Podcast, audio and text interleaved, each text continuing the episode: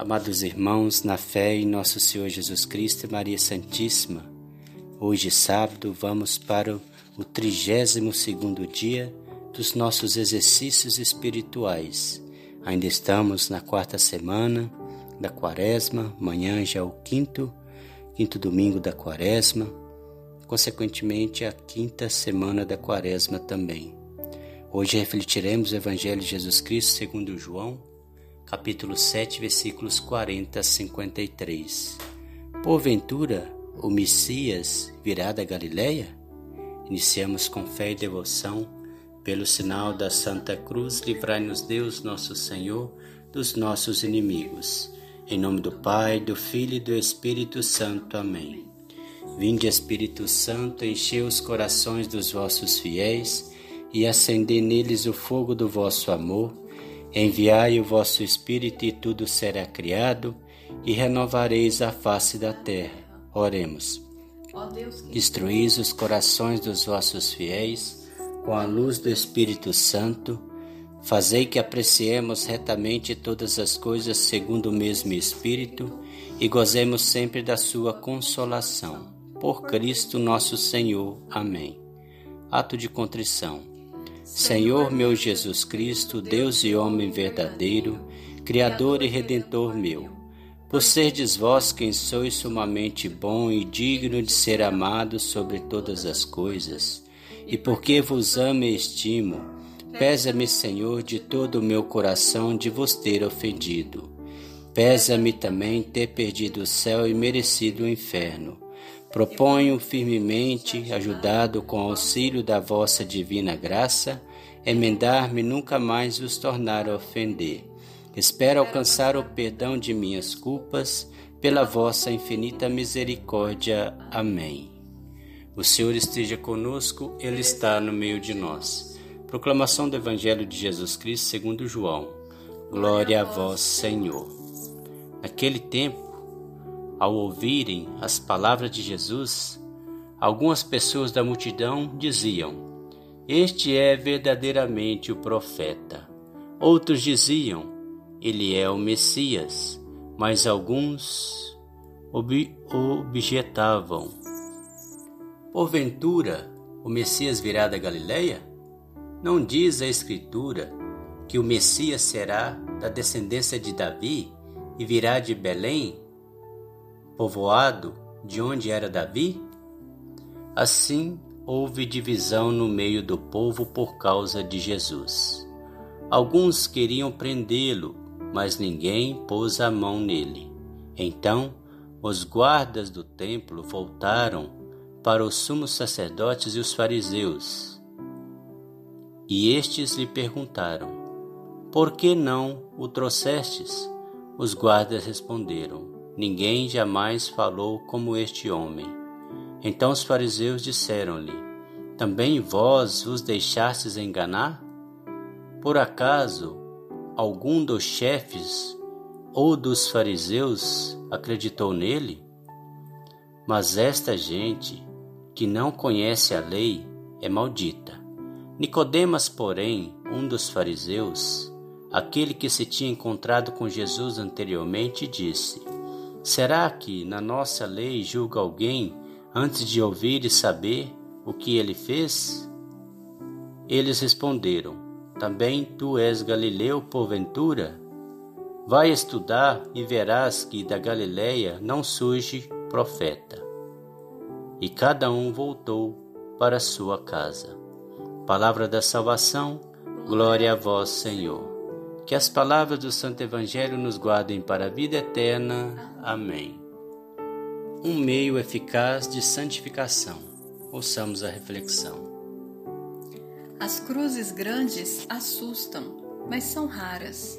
As pequeninas acompanham-nos por toda a parte. Não damos um passo sem as encontrar.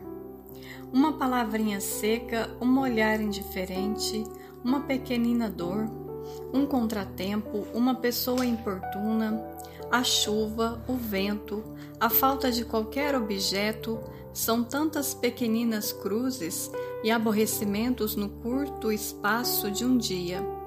Porque havemos de nos impacientar com isso e aspirar a sofrimentos, grandes perseguições, etc., que talvez nunca teremos que experimentar. Contentemo-nos com as cruzes pequeninas, elas são preciosas. Santa Teresinha as amava tanto longe de me querer igualar às grandes almas que desde a sua infância praticam toda espécie de macerações. Escreve a santa. Fiz consistir minhas penitências em quebrar minha vontade, reter uma palavra de réplica, prestar pequenos serviços, sem dar a entender que o faço, e mil outras coisas deste gênero. Não é um meio eficaz de santificação?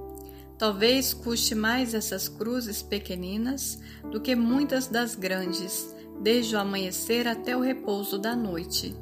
Encontramos as pequeninas. Aproveitemos essa riqueza. Sejamos avaros das coisas celestes. Quanto à abnegação e espírito de sacrifício na prática da aceitação cotidiana das cruzes pequenas. Continuando a reflexão, quais são minhas pequenas cruzes cotidianas? As conheço? Como posso aceitar melhor minhas cruzes diárias no trabalho, em casa, nos estudos, com os amigos, etc. Compreendo que sou uma alma pequena e, portanto, necessito e não posso deixar escapar nenhum pequeno sacrifício? Propósito: Identificar os pequenos sofrimentos diários e determinar uma forma de nunca deixá-los passar despercebidos. Rezar o texto da misericórdia. Oração final. Ó Jesus crucificado por meus pecados, vos peço do mais íntimo do meu coração que não me deixeis esquecer que também tuas pequenas chagas me pedem amor e reparação. Dai-me sensibilidade para enxergar e depois amar minhas pequenas cruzes cotidianas, a fim de que as carregue com amor. E isso seja um meio de honrar essas tuas chagas, que ninguém vê por estarem escondidas sobre as grandes chagas. Amém. Pai nosso que estais no céu, santificado seja o vosso nome. Venha a nós o vosso reino, seja feita a vossa vontade, assim na terra como no céu. O pão nosso de cada dia nos dai hoje, perdoai as nossas ofensas, assim como nós perdoamos a quem nos tem ofendido e não nos deixeis cair em tentação, mas livrai-nos do mal. Amém.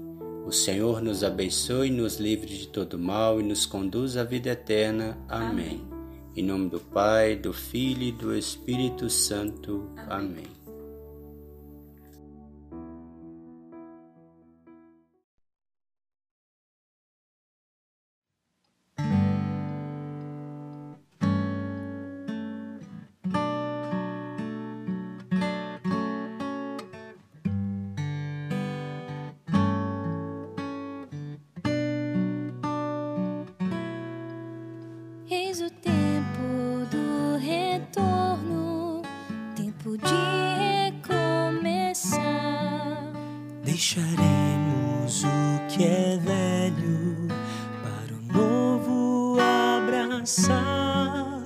E nas tentações nos bastarás, sempre seremos teus.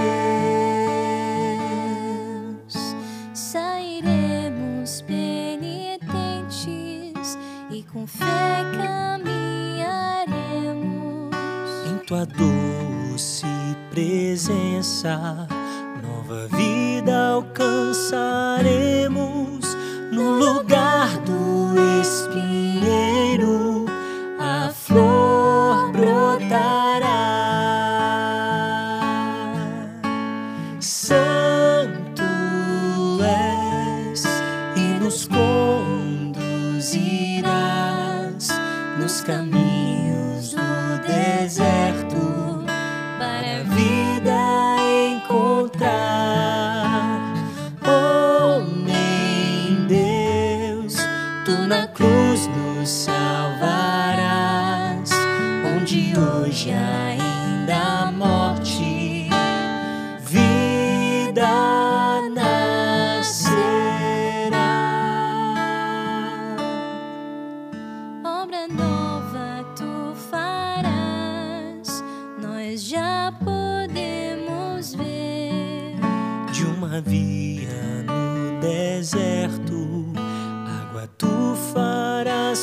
correr, e a sede já não haverá, tudo saciarás. Somos pó, nós bem sabemos, e ao pó vamos voltar. mas na tua santidade queremos habitar no entardecer da vida, um só corpo a cantar. Santo és e nos conduzirás nos caminhos do deserto